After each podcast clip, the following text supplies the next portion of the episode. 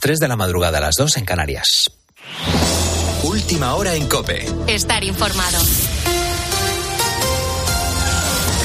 Y la princesa Leonor ingresa hoy en la Academia General Militar de Zaragoza. Gonzalo Zavalla, buenas noches. Buenas noches, Carlos. Va a ser su casa hasta junio del año que viene. Después tendrá otros dos años más por delante de instrucción en los que pasará por las academias del Ejército del Aire y la Armada, como también hizo en su día el rey Felipe VI. Silvia Martínez.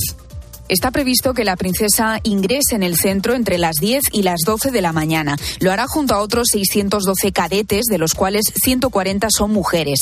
Los reyes Felipe y Leticia le acompañarán. De hecho, la academia permite a los familiares la opción de visitar las instalaciones del centro durante hora y media. En ese mismo momento, la dama cadete Borbón recibirá el decálogo del cadete, una guía moral que deberá memorizar. Javier Fernández es teniente coronel en la reserva y exprofesor de la academia. Ha contado a COPE cómo va a cambiar su día a día. Vivirá cosas que no vivirá en ningún otro sitio. Eso de que te levanten a las 2 de la mañana, te preparen una marcha de 20 kilómetros con una mochila de 30 kilos a la espalda, eso o lo haces en la academia o no lo haces en ningún otro sitio.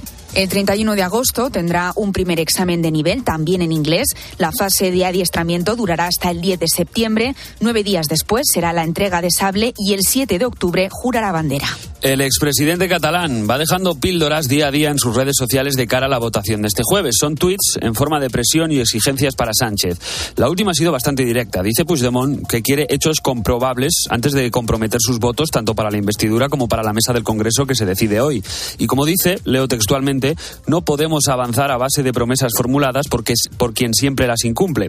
No tenemos ninguna confianza en los partidos políticos españoles. Y precisamente con ese objetivo, con el de convencer a Puigdemont, trabaja Pedro Sánchez y su equipo. Ayer el PSOE anunció a la expresidenta balear Francina Armengol como propuesta para presidir el Congreso de los Diputados. Un perfil amable con los independentistas y con el concepto de plurinacionalidad bien arraigado. Y este miércoles el presidente del Gobierno en funciones ha lanzado otro guiño a los nacionalistas catalanes y vascos.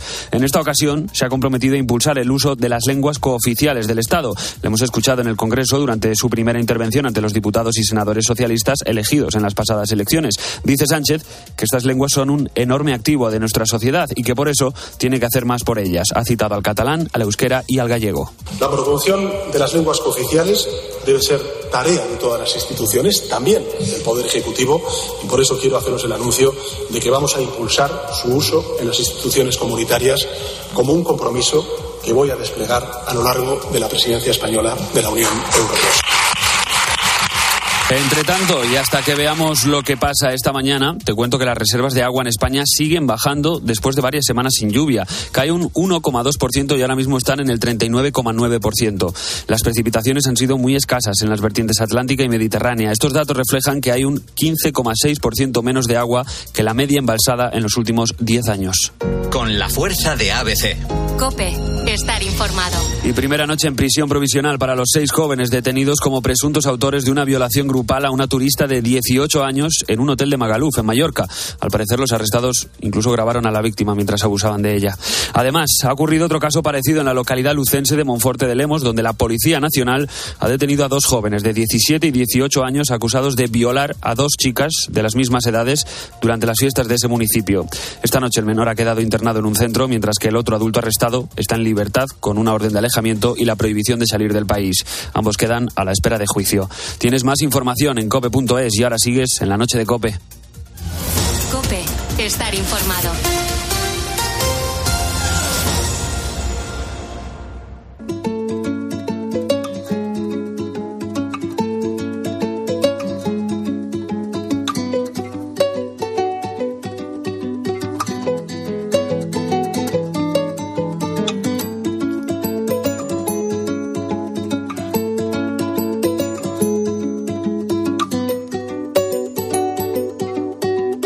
Noche. Beatriz Pérez Otín. Cope, estar informado.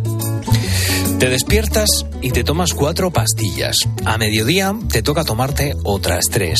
Llega la noche y mínimo tienes que tomarte otras dos pastillas. Esta rutina es la que siguen muchas personas que están en tratamiento o que tienen enfermedades crónicas. Son muchas tomas durante un tiempo bastante largo, a veces incluso de por vida, y es imprescindible no olvidar ninguna. Las medicinas no están hechas para que nos gusten, sino que están hechas para que nos curen. Pero claro, cuando un niño tiene que tomar tantas pastillas de manera continuada, pues esto puede llegar a ser un problema. Pero es por eso el Hospital Valdebrón ha buscado la forma de facilitar todas las tomas. ¿Cómo?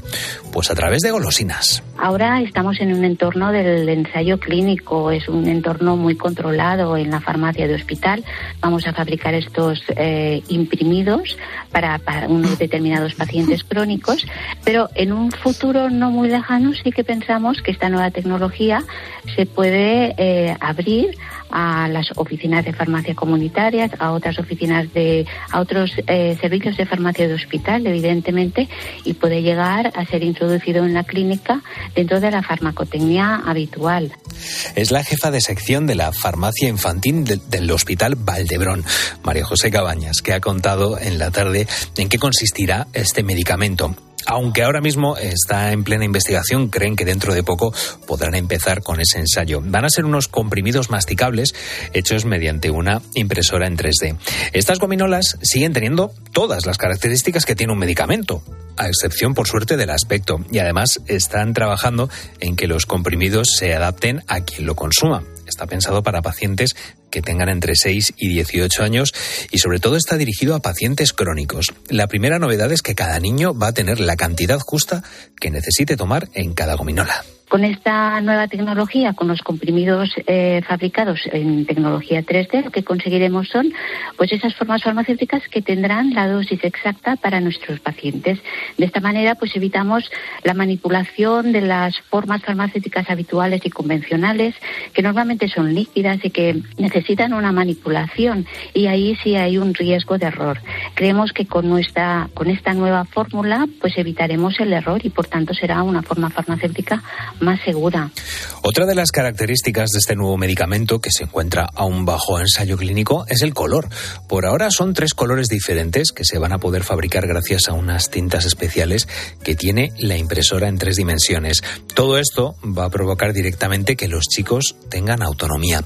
Van a poder ir al colegio con mucha más facilidad o al cine o de fin de semana porque solamente tendrán que llevar encima las gominolas. Con estos nuevos comprimidos damos también autonomía al, paciente pediátrico, es decir, se puede ir al colegio, se puede ir de fin de semana o se puede ir de colonias y se lleve sus dosis personalizadas y no hace falta la ayuda a lo mejor de un adulto que le pueda eh, calcular o medir el volumen de la dosis del medicamento que le corresponde. El Hospital Valdebrón ha conseguido fabricar unas golosinas que sustituirán a la medicación. Lo han hecho con una impresora 3D que es algo increíble. Están orientadas a chicos de entre 6 y 18 años que por diferentes razones pues tienen que tomar mucha medicación. Ahora empieza el ensayo clínico para que dentro de poco pues muchos niños puedan beneficiarse de esta forma de, de tomar el tratamiento.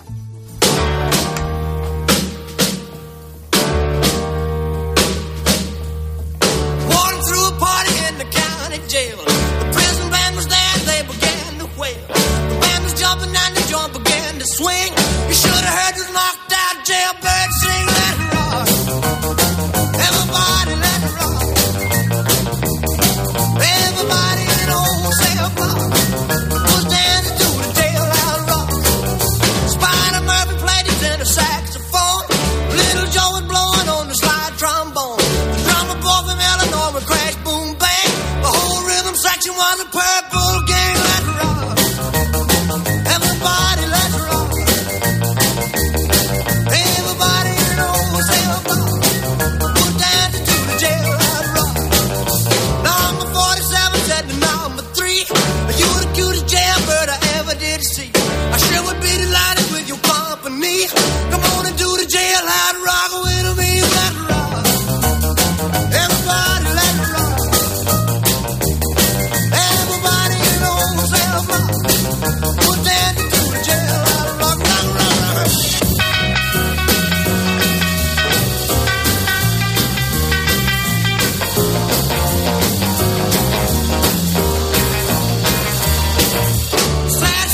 6 y 9 de la madrugada. Seguimos en directo en la sintonía de la cadena Cope. Bienvenido, bienvenida. Si te acabas de incorporar, si te acabas de levantar o si te vas a estas horas a la cama, aquí estamos para acompañarte.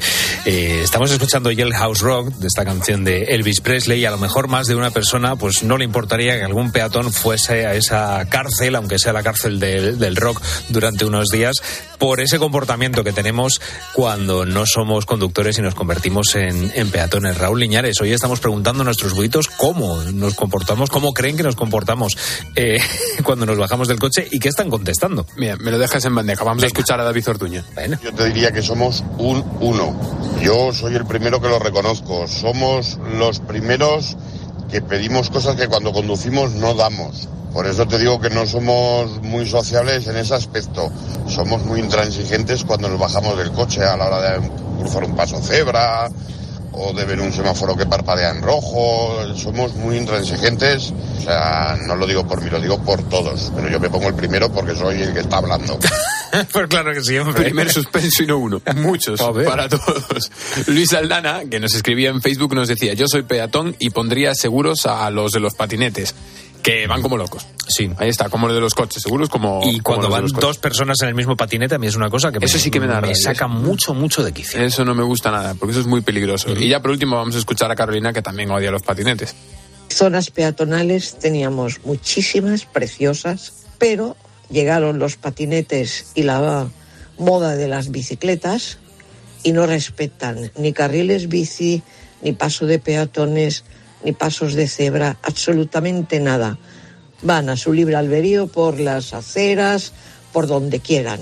Con decir que en Baleares el año pasado hubo más de 700 accidentes provocados por patinetes. Wow. Bueno, pues ya sabemos cuáles son los grandes perjudicados de esta Eso es. sección de oyentes hoy, ¿eh? Nos decía nuestro técnico Fer Perea que efectivamente que cuando van dos en el patinete, sí, va, es muy peligroso, pero también vas haciendo menos el, el tontillo. Menos Eh, virguerías. Efectivamente, menos, menos virguerías y vas con, con más cuidado. Bueno, pues queremos seguir oyendo vuestras opiniones, así que podéis mandar vuestra nota de voz al 661 20 15 12 y 15 12 y dejarnos vuestros comentarios y mensajes en redes sociales. Estamos en Facebook y Twitter y somos arroba la noche de cope.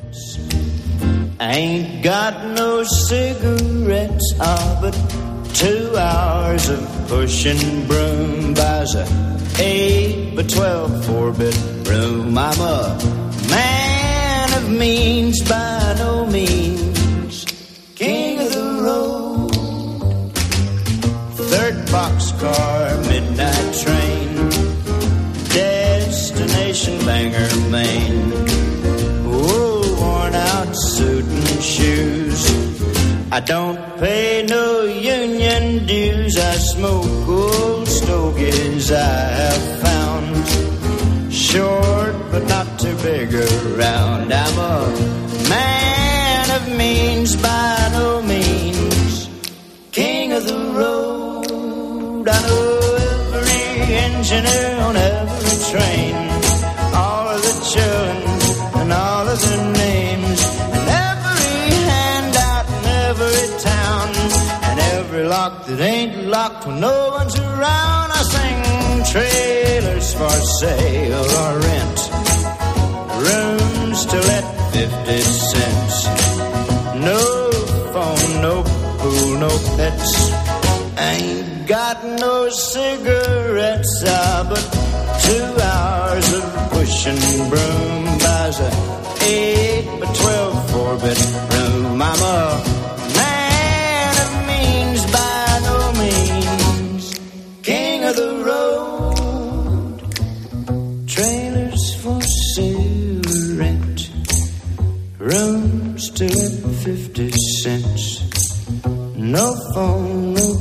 La noche. Beatriz Pérez Otín. Cope. Estar informado.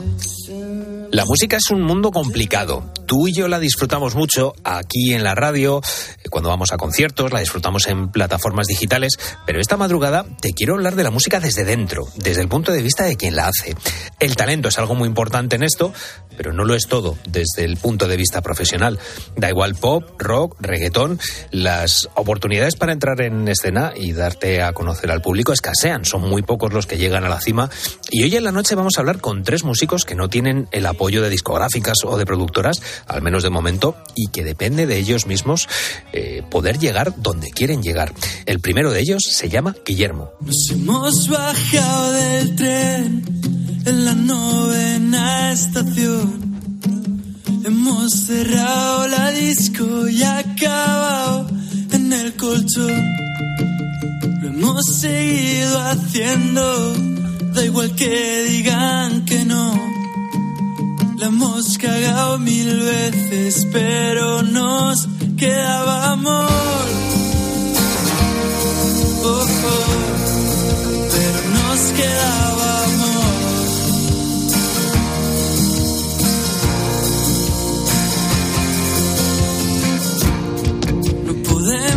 El pasado 11 de febrero, Guille Zani lanzó en todas las plataformas el single que estás escuchando ahora mismo. Se llama Novena Estación. Él vive en Valladolid, tiene 19 años y su pasión es la música. A raíz de la pandemia empezó a componer y a subir a Instagram versiones de El Canto del Loco de Quique González, que por cierto ha venido hoy a los estudios de la cadena COPE con una camiseta de Quique González. Escribía y cantaba cosas del día a día, de lo que sentía y así nació pues Novena Estación y muchas más canciones que vienen. Guille Buenas noches, bienvenido a la noche de Cope. Buenas noches, ¿qué tal? Bueno, eh, ¿de dónde te vienen estas ganas de, de, componer y de tocar la guitarra? Porque hay veces que esa pasión nos viene pues por nuestros padres, por nuestros hermanos, por un amigo del instituto. ¿Cómo te llega esta, esta pasión por la música? Eh, yo pues llevo escuchando música mucho tiempo y siempre he admirado a la, a la gente que conseguía hacer una canción y escribir cosas que luego flipabas cuando las escuchabas. Entonces, pues un día dije, bueno, pues estaba fastidiado por lo que sea y dije, pues voy a empezar a escribir lo que siento. Y, lo escribí, le puse una base con la guitarra, porque tocaba la guitarra, lo que sí que hacía antes de escribir era tocar la guitarra, entonces pues... Y, y me fue gustando, se la tocaba a mis amigos, me gustaba cada vez más y pues poco a poco pues le cogí el gusto a escribir. ¿En qué situación estás ahora mismo? Porque ya digo, acabamos de. publicaste en febrero novena estación. No sé si estás eh, componiendo más canciones, si tienes eh, previsto sacar un disco y sobre todo me interesa de esta entrevista que me cuentes, claro, tú empiezas desde cero, sin ningún tipo de apoyo de discográficas, simplemente con lo que tú sacas y publicas en las redes sociales. Me gustaría que me contaras en qué situación te, te, encuentras ahora y sobre todo qué expectativas tienes a la hora de desarrollar eh, una carrera musical. No sé cómo de alto estás apuntando. Cuéntame el presente y el, y el futuro, donde esperas llegar.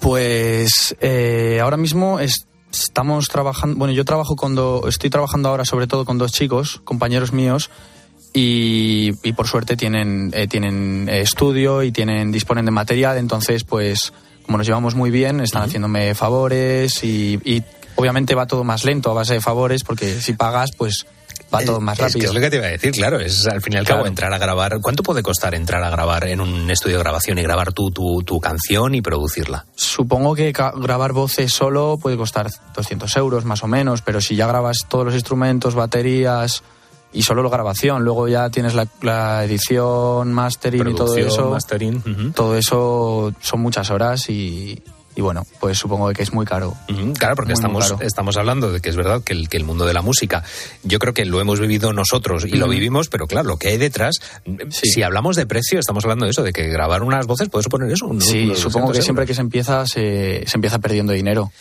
Claro, pero, pero yo me imagino, claro, eso yo no sé si te desalienta a ti a la hora de decir, jolines, es que quiero hacer esto, pero es que me cuesta un pastón. Ya.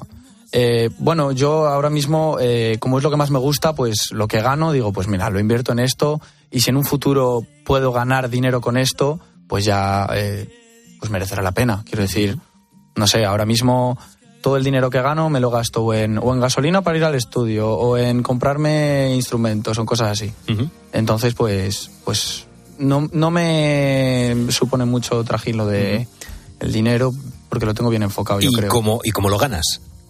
¿En qué estás trabajando? Bueno, ahora estoy en una empresa de Valladolid de sonido, uh -huh. eh, de montando conciertos, festivales, etcétera. Ah, mira. Y bueno, también soy entrenador de baloncesto, tengo varios equipos, uh -huh. doy clases de guitarra también. Entonces, pues con todo eso un poquito, pues gano algo. Eh, das clases de guitarra, cantas y he visto que te has traído la guitarra, o sea que ha llegado el momento en el que, en el que pues, vas a cantarnos una canción. O, Sí. o la has traído para ver lo bonita que es la, Bueno, guitarra. pues, sí, yo encantado de cantar. Pues nada, si quieres, eh, Guille Zení, Es una de las canciones que va a salir en el próximo EP que Ah, mira. vamos a sacar y, Perfecto. y está guay. Perfecto, pues cuando quieras.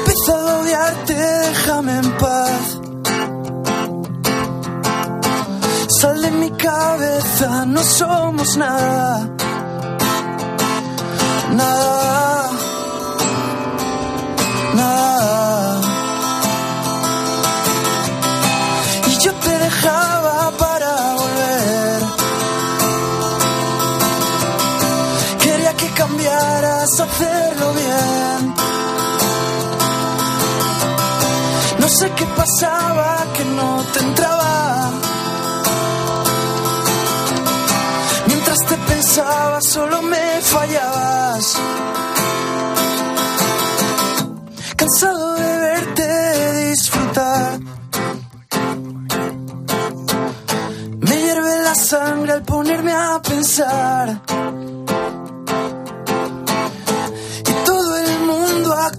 Como si nada hubiera pasado. Y tú has perdido lo que más te he amado.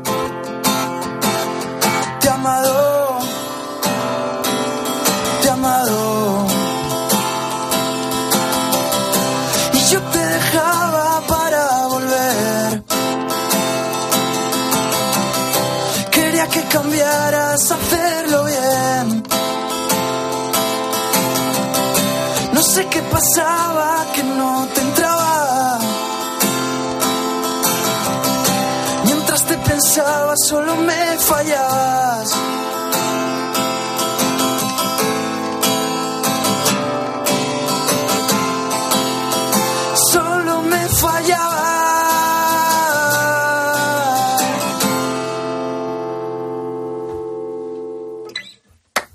Guille Zani, eh, lo he dicho muchas veces, odio que venga la, la gente a tocar y que solamente pueda aplaudir una persona. Querido Hugo, si ahora mismo estás, eh, pues si puedes, no despegues la mano del volante, vamos a aplaudir todos a Guille Zani, que lo ha hecho de maravilla. Eh, Guille, gracias. no te, no te vayas porque, eh, quédate con nosotros un momentito porque me interesa mucho que hables con otra de las personas que está empezando en la música. Se llama Ferroda. Ah, ah,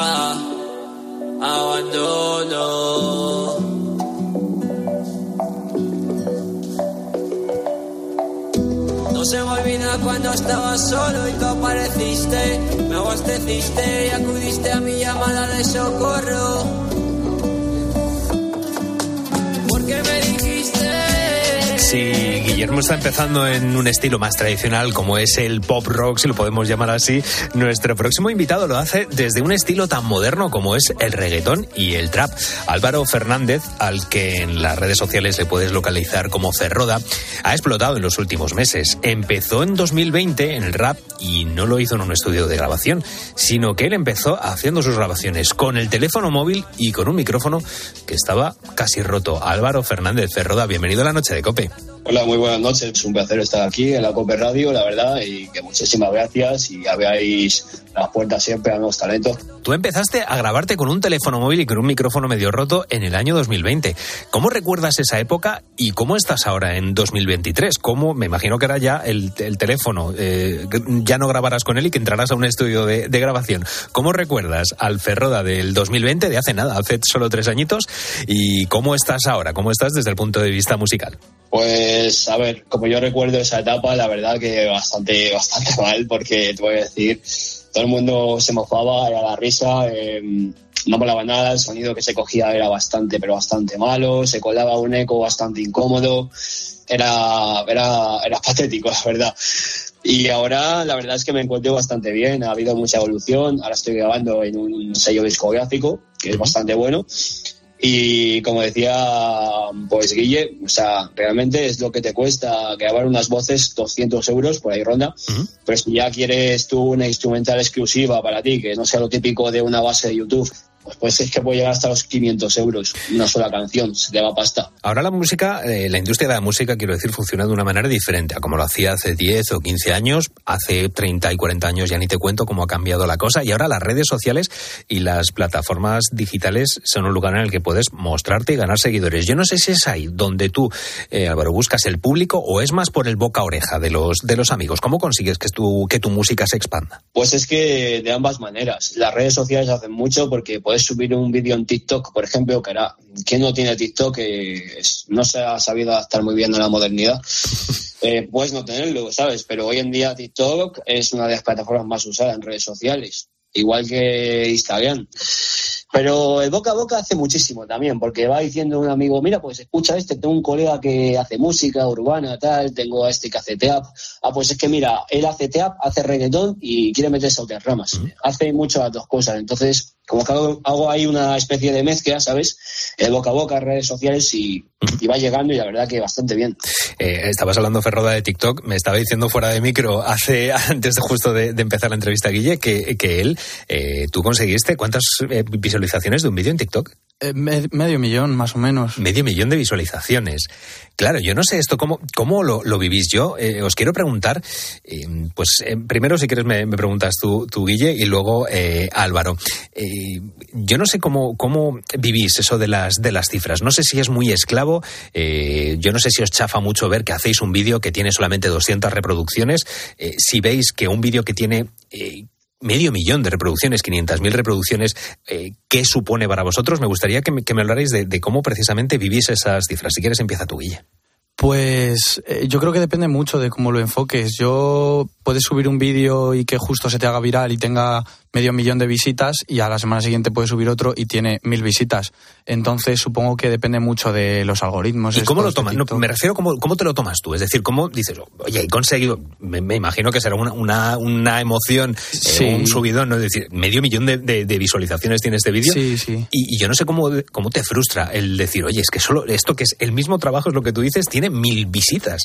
¿Cómo- Claro, yo creo, que, eso? yo creo que lo que a mí eh, me, me hizo mucha ilusión eh, cuando vi que subía tanto y lo escuchaba tanta gente y lo compartía a todo el mundo, pero yo creo que me frustra más a veces el ver que, joder, pensaba que esto iba a pillar las mismas visitas, por ejemplo. y, y no, pero bueno, eso pues es tener suerte, yo creo, que le guste a la gente y que lo compartan o, o- no lo sé, no sé cómo funciona, la verdad, pero, pero obviamente cuando tiene muchas visitas te da subidón. Y Ferroda, ¿tú cómo, cómo vives eso? ¿Cómo, vives, ¿Cómo te llevas tú con las cifras? Yo con las cifras me llevo bien, pero a ver, es como dice aquí Guille, compañero, pues mm, depende mucho del algoritmo. Eh, yo sé mucho cómo funciona el algoritmo, no lo conozco totalmente, pues cada día va evolucionando, sé mucho de marketing, pero en el momento que tú subes una publicación, ya sea a Instagram o a TikTok, y alguien te da un like y esa publicación tiene menos de 10 minutos, esa publicación ya se va a posicionar para recomendarse a más gente. Y si esa publicación eh, le han empezado a dar más comentarios, le han empezado a añadir a favoritos, le han empezado a reenviar por ahí, Sí. ese vídeo va a acabar siendo viral. Yo lo sé porque estudio la teoría y, y sé que es así. O sea, vídeo que has subido hace menos de cinco minutos, ya tiene comentarios, ya tiene su- sus likes, aunque sean pocos, es vídeo que va a ser viral. Sí, pues está bien saberlo para la próxima. Está bien, está bien que también entre la, entre la gente de la, de la industria se, se- bueno, se, se pueda echar una mano. Y eh, la última pregunta que os voy a hacer a los dos, ¿qué es lo que más os, os está costando a la hora de empezar vuestra carrera musical y qué creéis que estáis haciendo bien? Ferroda, si quieres empiece tú y terminamos con Guille. Eh, las voces en directo. Lo que más me cuesta, lo que más quiero trabajar, porque escribir, la verdad es que para escribir sí que me considero bastante bueno. De hecho, le he escrito canciones a Oteo que no voy a decir por aquí porque para eso ya se hicieron sus debidos contratos. Pero la verdad es que lo que quiero trabajar yo es la voz. De hecho, yo ahora voy a ir a- en octubre a una profesora de, de canto certificada, bastante buena, que la voy a fichar para que se meta en mi equipo. Bien. Y me va a ayudar muchísimo eso para cuando me pidan fragmentos a capela, sabes que nos quitan el autotune y pues hay un cambio bastante considerable. Pero si eres una persona que practicas, que eres una persona persona que le metes caña al asunto y te preocupas por ser un cantante y no un artista simple, básico, pues al final acabas llegando a donde tú quieres, pienso yo. Guille, ¿tú qué crees que estás haciendo bien y qué es lo que más te está costando? Eh, pues yo creo que lo que a mí, a diferencia de hacer rodas, lo que más me cuesta es escribir, porque como que busco mucho que quede todo perfecto, que a lo mejor no suene demasiado cursi, pero que tampoco quede muy... Entonces, eh, yo creo que es eso y sobre todo el, el hecho pues de grabar y producir sin tener un, un estudio como tal. Yo porque tengo a estos dos chicos que, bueno, son Raúl, Raúl Pilar y, y, Guillermo. Son muy buenos estos chicos. Guillermo de Pedro. Y, y porque gracias a ellos todo suena mucho mejor, pero si no, yo creo que no podría seguir con esto. ¿Y qué estás haciendo bien? Bien, pues yo creo que todo el tiempo libre que saco lo dedico a esto. Me gusta mucho y, si cada vez que tengo 15 minutos me pongo a tocar la guitarra o a componer o cosas así, entonces yo creo que si te lo curras mucho, mucho, mucho eh, y tienes un poco de suerte, pues yo creo que sí se puede llegar. Pues hoy hemos conocido a dos jóvenes que están empezando en el mundo de la música en dos estilos totalmente diferentes. Ahora mismo vamos a conocer a Gonzalete, otro de los artistas que tenemos invitados esta noche. Guille Zani, Álvaro Fernández Ferroda, muchísimas gracias por estar con nosotros en la noche de COPE. Muchas gracias a ti. Igualmente un placer, gracias. Ha sido un placer. Si algún día te perdiera, si cambiara de opinión, te suplico que me enseñes otra vez esta canción. Despedidas con certeza de creer al corazón. Qué bonita que es la vida si la vives como yo.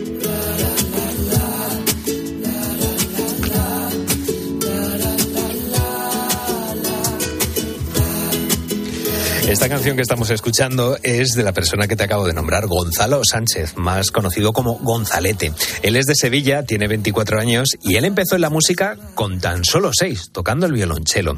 Un año después pasó a la guitarra hasta que su carrera en solitario comenzó con 20 años y una de las cosas más impresionantes de Gonzalete es que tiene oído absoluto, que tienen artistas y compositores como Mozart, Freddie Mercury o Ana Torroja. Gonzalo Sánchez Gonzalete, bienvenido a la noche de Cope. Hola, buenas noches, ¿qué tal? Eh, Gonzalete, tienes, eh, tienes 13 canciones, pero eh, la música es un trabajo paralelo para ti, que lo compaginas pues trabajando en una de las auditorías más grandes del país. Yo te voy a preguntar, si tuvieras que elegir a largo plazo, ¿qué preferirías? ¿El trabajo en esta empresa que te da de comer, que es fijo, pero que me imagino que no te llenará tanto como la música, o dedicarte a la música a pesar de que, bueno, eh, aún no puedes estar profesionalmente en ella y que no tiene tanta estabilidad? ¿Con cuál de las dos cosas preferirías quedarte? pues te respondo un poco dependiendo de qué jefe me está escuchando, si desde el sello o desde, o desde la consultora. Pues la verdad que, bueno, a ver, los dos trabajos afortunadamente son trabajos que me gustan mucho y que, bueno, como yo digo, mientras tenga la energía y la capacidad de llevar ambos a la vez, no, no tengo ningún problema en llevarlos a la par, la verdad. Pero bueno, hombre, siempre es verdad que, que el perfil creativo y el perfil musical pues siempre tiene ese, ese, ese valor extra, ¿no? Así que bueno, nunca se sabe, nunca se sabe. Oye, eh, Gonzalo, te iniciaste, por lo que tengo entendido, en el mundo de la música por tus padres. Tu padre es catedrático en el conservatorio y participa en la Orquesta Barroca de Sevilla y tu madre es profesora de violín dirigiendo centros de música. Claro, ¿cómo crees que ha condicionado eso a la hora de que tú hayas, eh, bueno, decidido dedicarte a la música? Y te pregunto también lo contrario, ¿no? ¿Tú crees que si no te hubieras dedicado a la música le hubieras dado un disgustazo a tus padres? Eh, bueno, la verdad que, a ver, es verdad que condiciona mucho en el sentido de que no es un, un, perfil muy cotidiano, bueno, cada vez más, afortunadamente, pero no es lo normal que un chico con 6, 7 años lo que decida sea coger un instrumento de cuerda antiguo. Es verdad que lo normal, pues, que es pues hacer fútbol o hacer baloncesto o hacer, bueno, pues inglés, ¿no? Que, bueno, que al fin y al cabo son cosas que también he podido hacer, pero, pero bueno, me condiciona mucho en el sentido de que ellos, cuando era tan chiquitito, pues me animaron a empezar algo que quizás por, por mutua voluntad no hubiese decidido hacer. Entonces, es verdad que me ha ayudado mucho, me, ha dado muchísima felicidad y me ha permitido aprender mucho acerca de, bueno, pues del mundo y de la industria y sobre todo de mí mismo que es algo que no pensaba que iba a alcanzar con algo como con la música. Una de tus canciones más famosas eh, ha superado el medio millón de reproducciones, es Ángeles de Hierro chaval con suerte, reinado más, por azar o por suerte, nos han vuelto a juntar. reina de arriba, chaval del sur, por cualquier motivo te encuentras tú.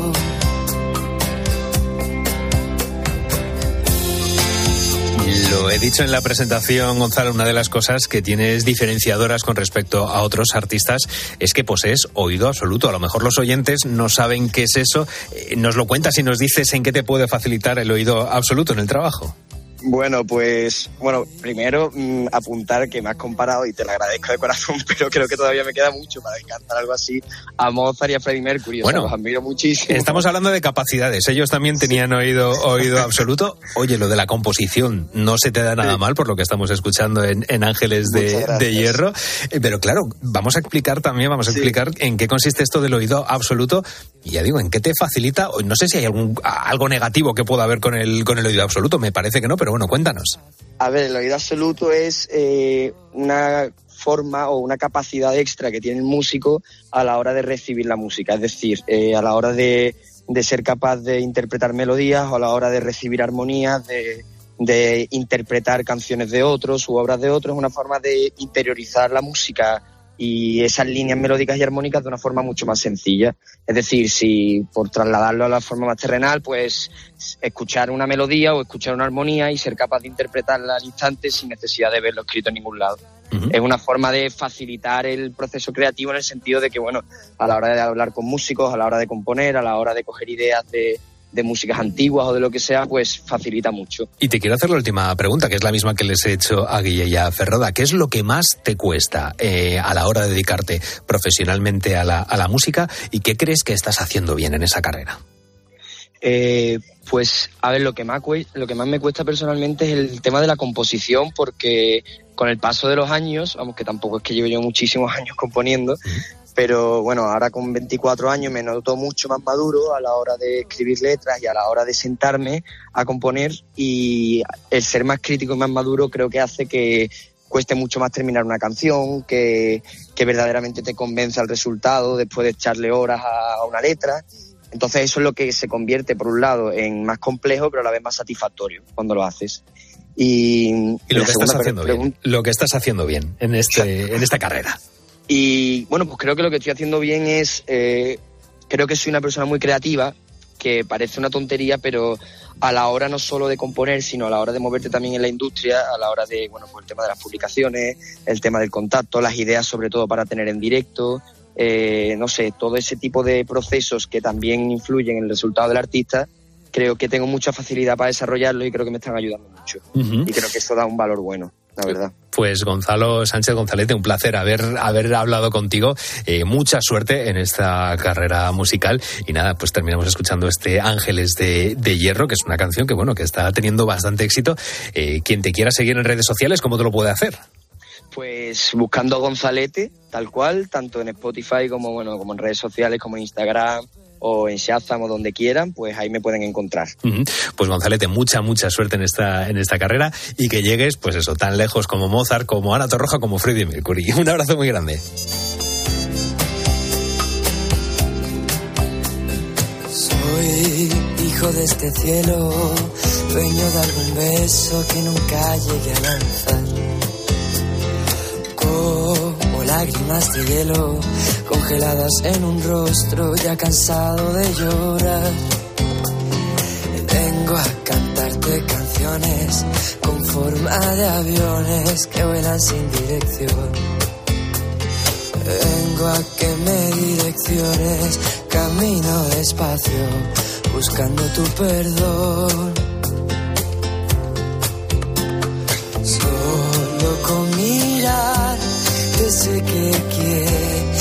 Naufragar.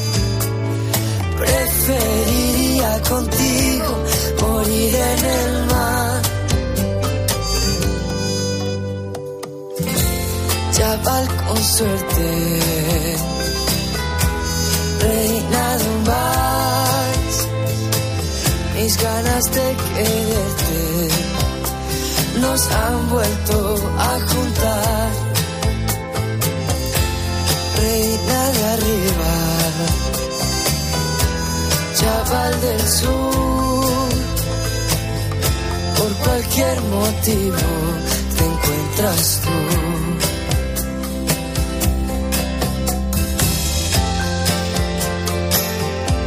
Te encuentras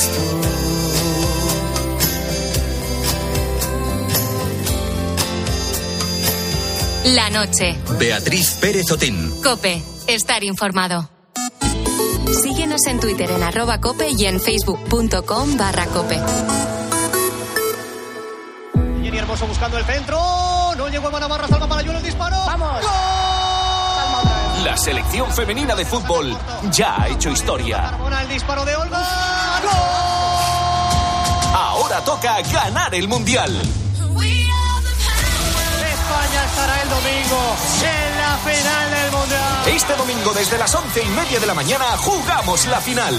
España-Inglaterra. Esto es increíble. Y además toda la liga. Este sábado Almería-Real Madrid. Y el domingo Fútbol Club Barcelona-Cádiz. Betis Atlético de Madrid. Tiempo de juego con Paco González, Manolo Lama y Pepe Domingo Castaño. Un año más, los números uno del deporte.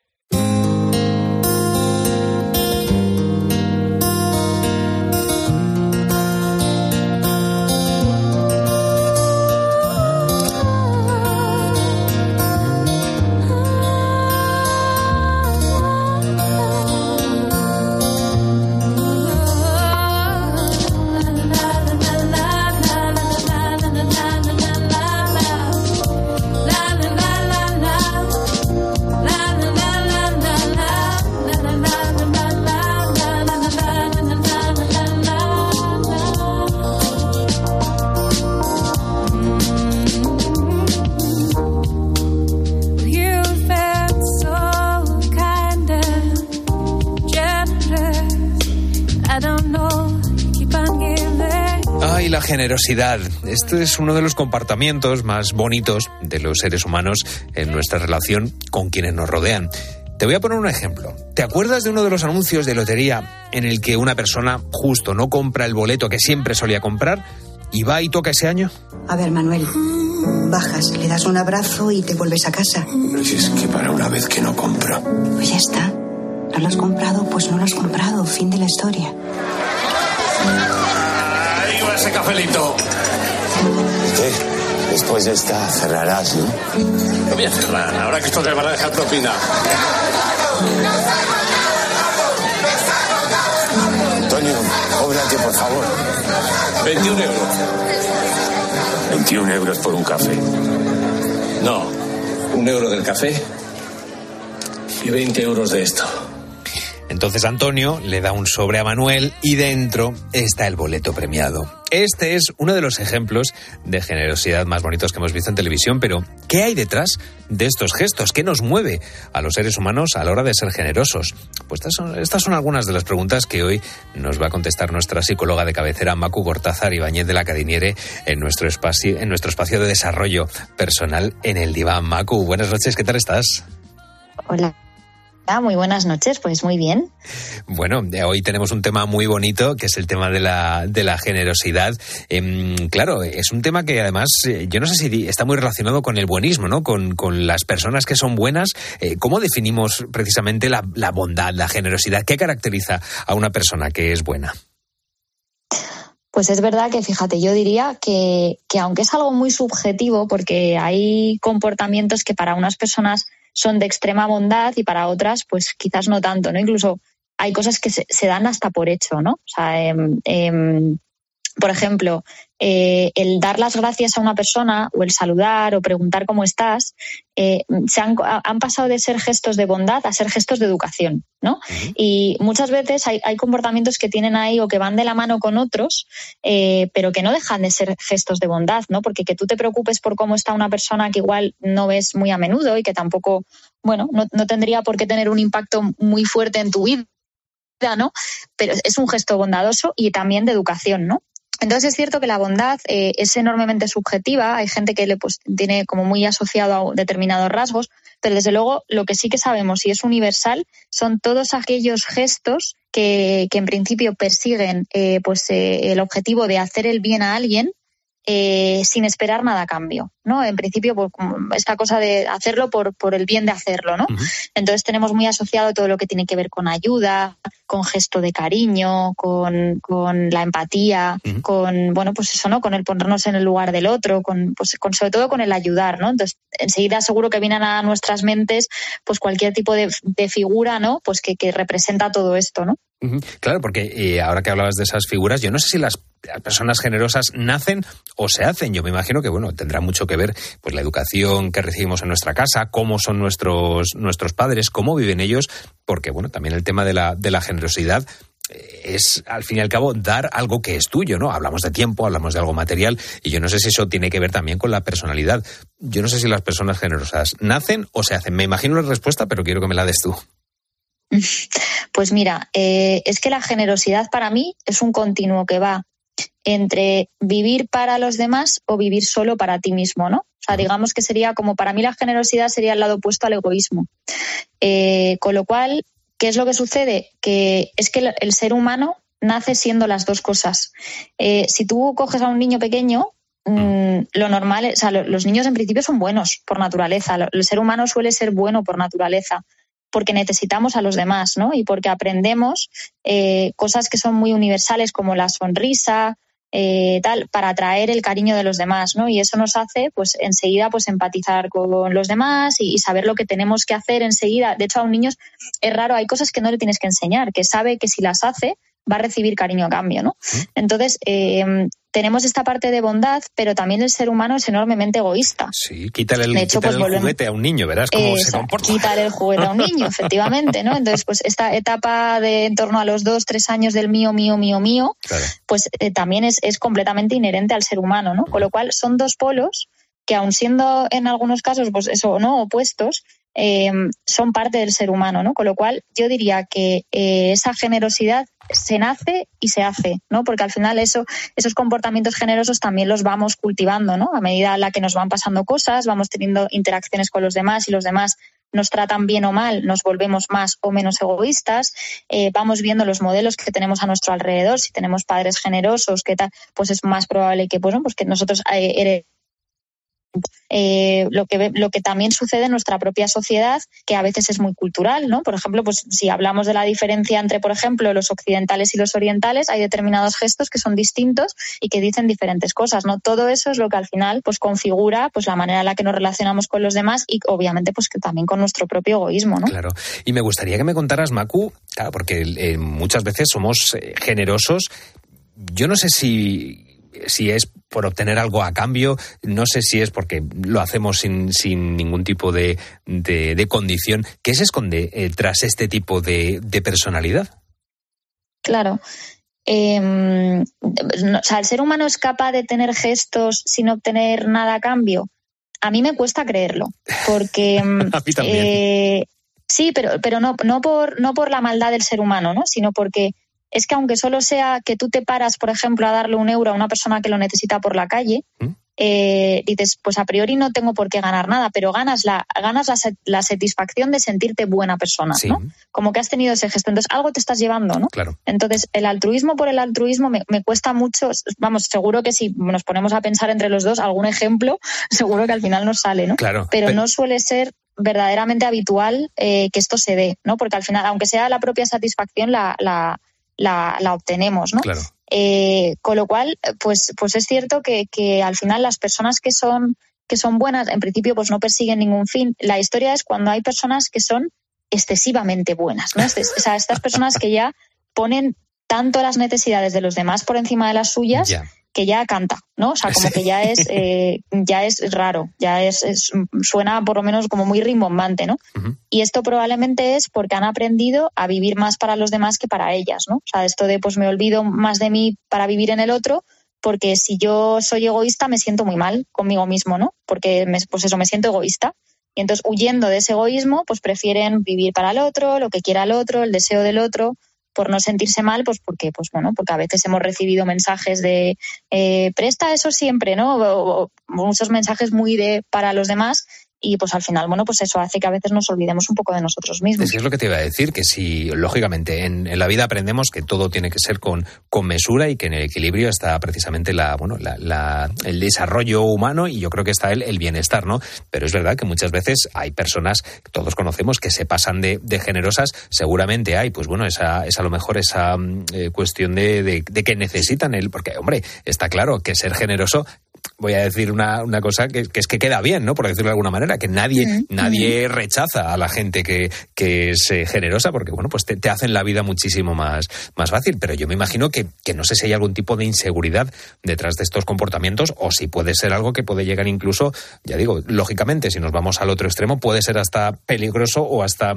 perjudicial para la persona que es excesivamente generosa.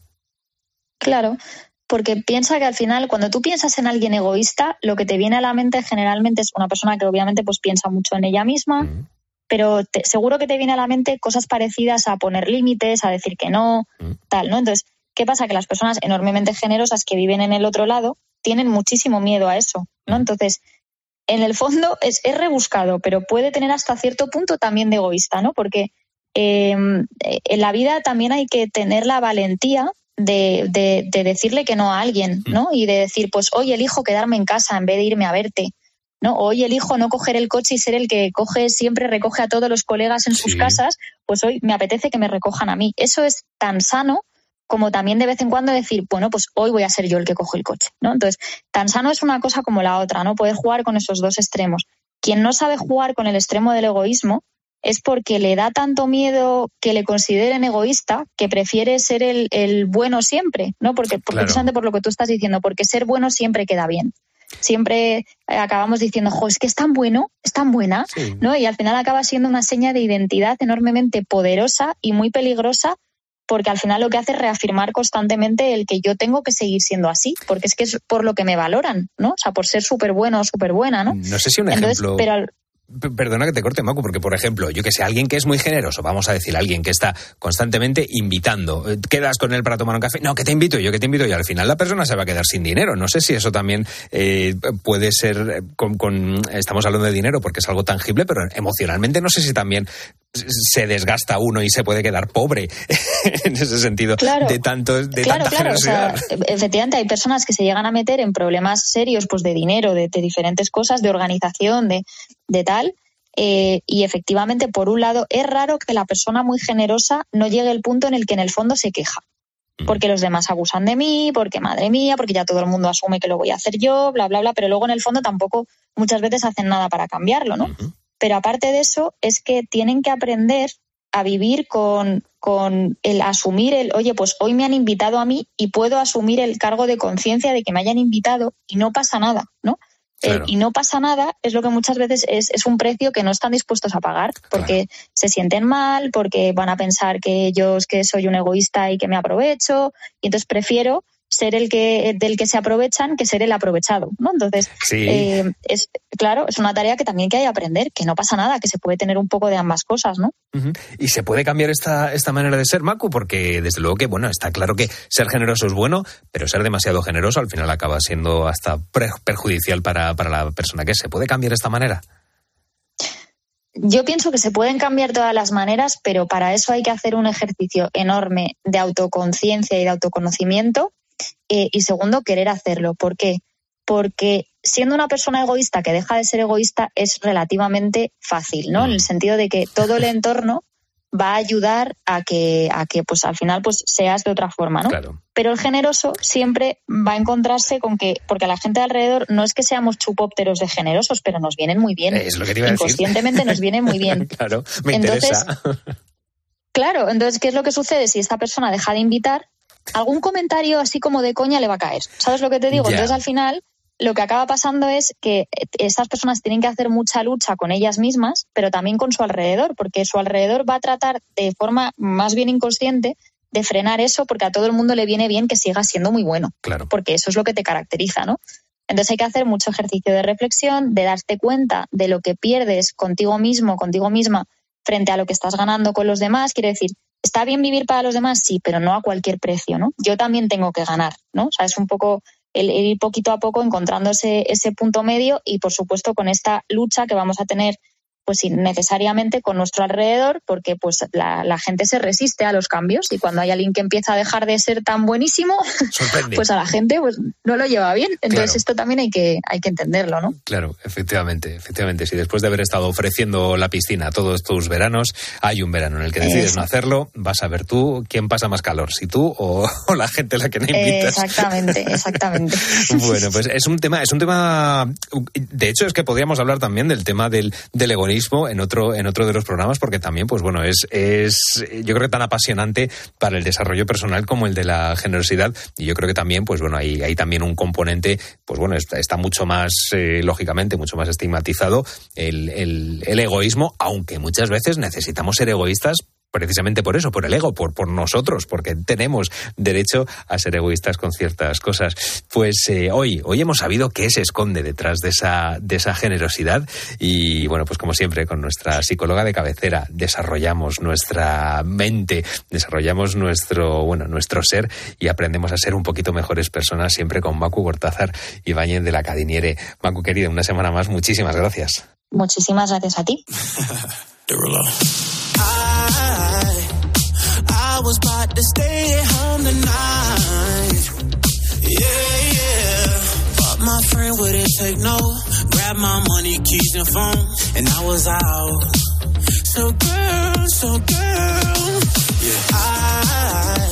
Enfilamos la recta final del programa. Vamos a escuchar con Raúl Liñares los últimos buitos, a ver cómo van de respetuosos o de irrespetuosos con las eh, normas de circulación. Pero una vez que nos bajamos del coche, Raúl Liñares, eh, hemos hablado de peatones esta madrugada con los búhos. Pues sí, vamos a escuchar esos últimos audios que nos enviaban por este Día Internacional del Peatón, día 17 de agosto. Vamos a empezar leyendo a Pedro de Córdoba que nos decía, el conductor tiene que respetar las zonas de los peatones y los peatones no ir por las carreteras. Pero ojo, ¿eh? Yo soy un desastre como peatón. bueno, está bien. como, como tantos que han reconocido que se Eso quejan, es. pero que, que, ojo, que ven la, la vida. Autocrítica. Eso es, eso es. Para solucionar un problema primero hay que conocerlo. Muy bien, Pedro. Vamos ahora a escuchar a Antonio de Fuengirola y a Cristina, que también se quejan, pues bueno, de este problema del siglo XXI, que es el móvil. Yo del 1 al 10 me doy por lo menos un 8. Ahora, me repatea la gente esta que pasa el paso cebra con el móvil mirándote como diciéndote, fastidiate, que esperarte y yo voy con el móvil. O el de los patinetes, los patinetes que, que pillan carretera, que pillan acera, lo pillan todo. Pues ahora los peatones van enchufados al móvil. Entonces, como conductora, me los encuentro cruzando el semáforo en verde sin tener que cruzar ellos y sin enterarse de que, de que podemos pasar los coches y no te los llevas por delante de milagro. Y como peatón no soporto los patinetes y las bicicletas que van por la acera.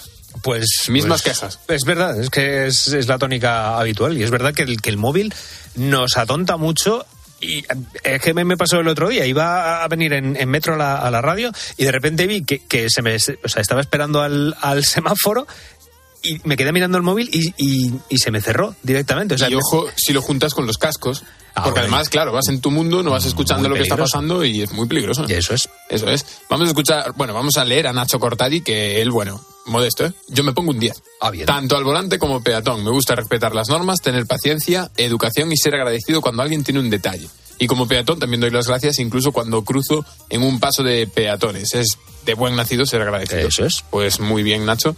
Eh, creando pues con, con lo vamos a decir, cordialidad en la, en la carretera. Lo Que vamos quieres a decir concordia, que también está. También es- me vale. Bien aplicado. Eso es. Y ya por último. Con cordialidad. Y mezclamos las dos cosas. Y el- con cordialidad vamos a escuchar a Juan Luis también, venga. Como conductor soy muy respetuoso con todo lo que es los peatones, porque cuando soy peatón me gusta que me respeten, pero no, no será esa circunstancia muchas veces, ¿no? La gente cuando va en el coche eh, se olvida que también son peatones y los miles de artilugios que tenemos en las vías públicas hoy día, desde patines, patinetas, bicicletas, coches y todo aquel que cruza por donde no debe y con el semáforo incluso en rojo, pues hace que la circulación sea una verdadera odisea. Concordia no crean la- los patinetes. No, ¿eh? no, ya, ya lo hemos hablado esta madrugada, que es verdad, que, que es que los patinetes eh, es un tema, un tema aparte. Esos eh, muchas veces no, no llegan ni al 5 las personas que conducen los, los patinetes. Eh, Raúl Iñares, muchísimas gracias. Muchísimas gracias a ti, Carlos. Hasta aquí la noche de Cope. Si aún te queda jornada, mucho ánimo. Y si la acabas de empezar, piensa que ya es jueves y que ya la semana está casi hecha. Fer Carretero y Carlos Martínez en la producción y en la redacción, Alejandro Cobo y Fernando Perea en la técnica. Yo soy Carlos Márquez y en un ratito estamos otra vez por aquí para acompañarte. Así que mientras eso pasa, ya sabes que en la cadena Cope no paremos y ahora te quedas con Beatriz Calderón y con todo su equipo poniendo las calles. Un abrazo enorme.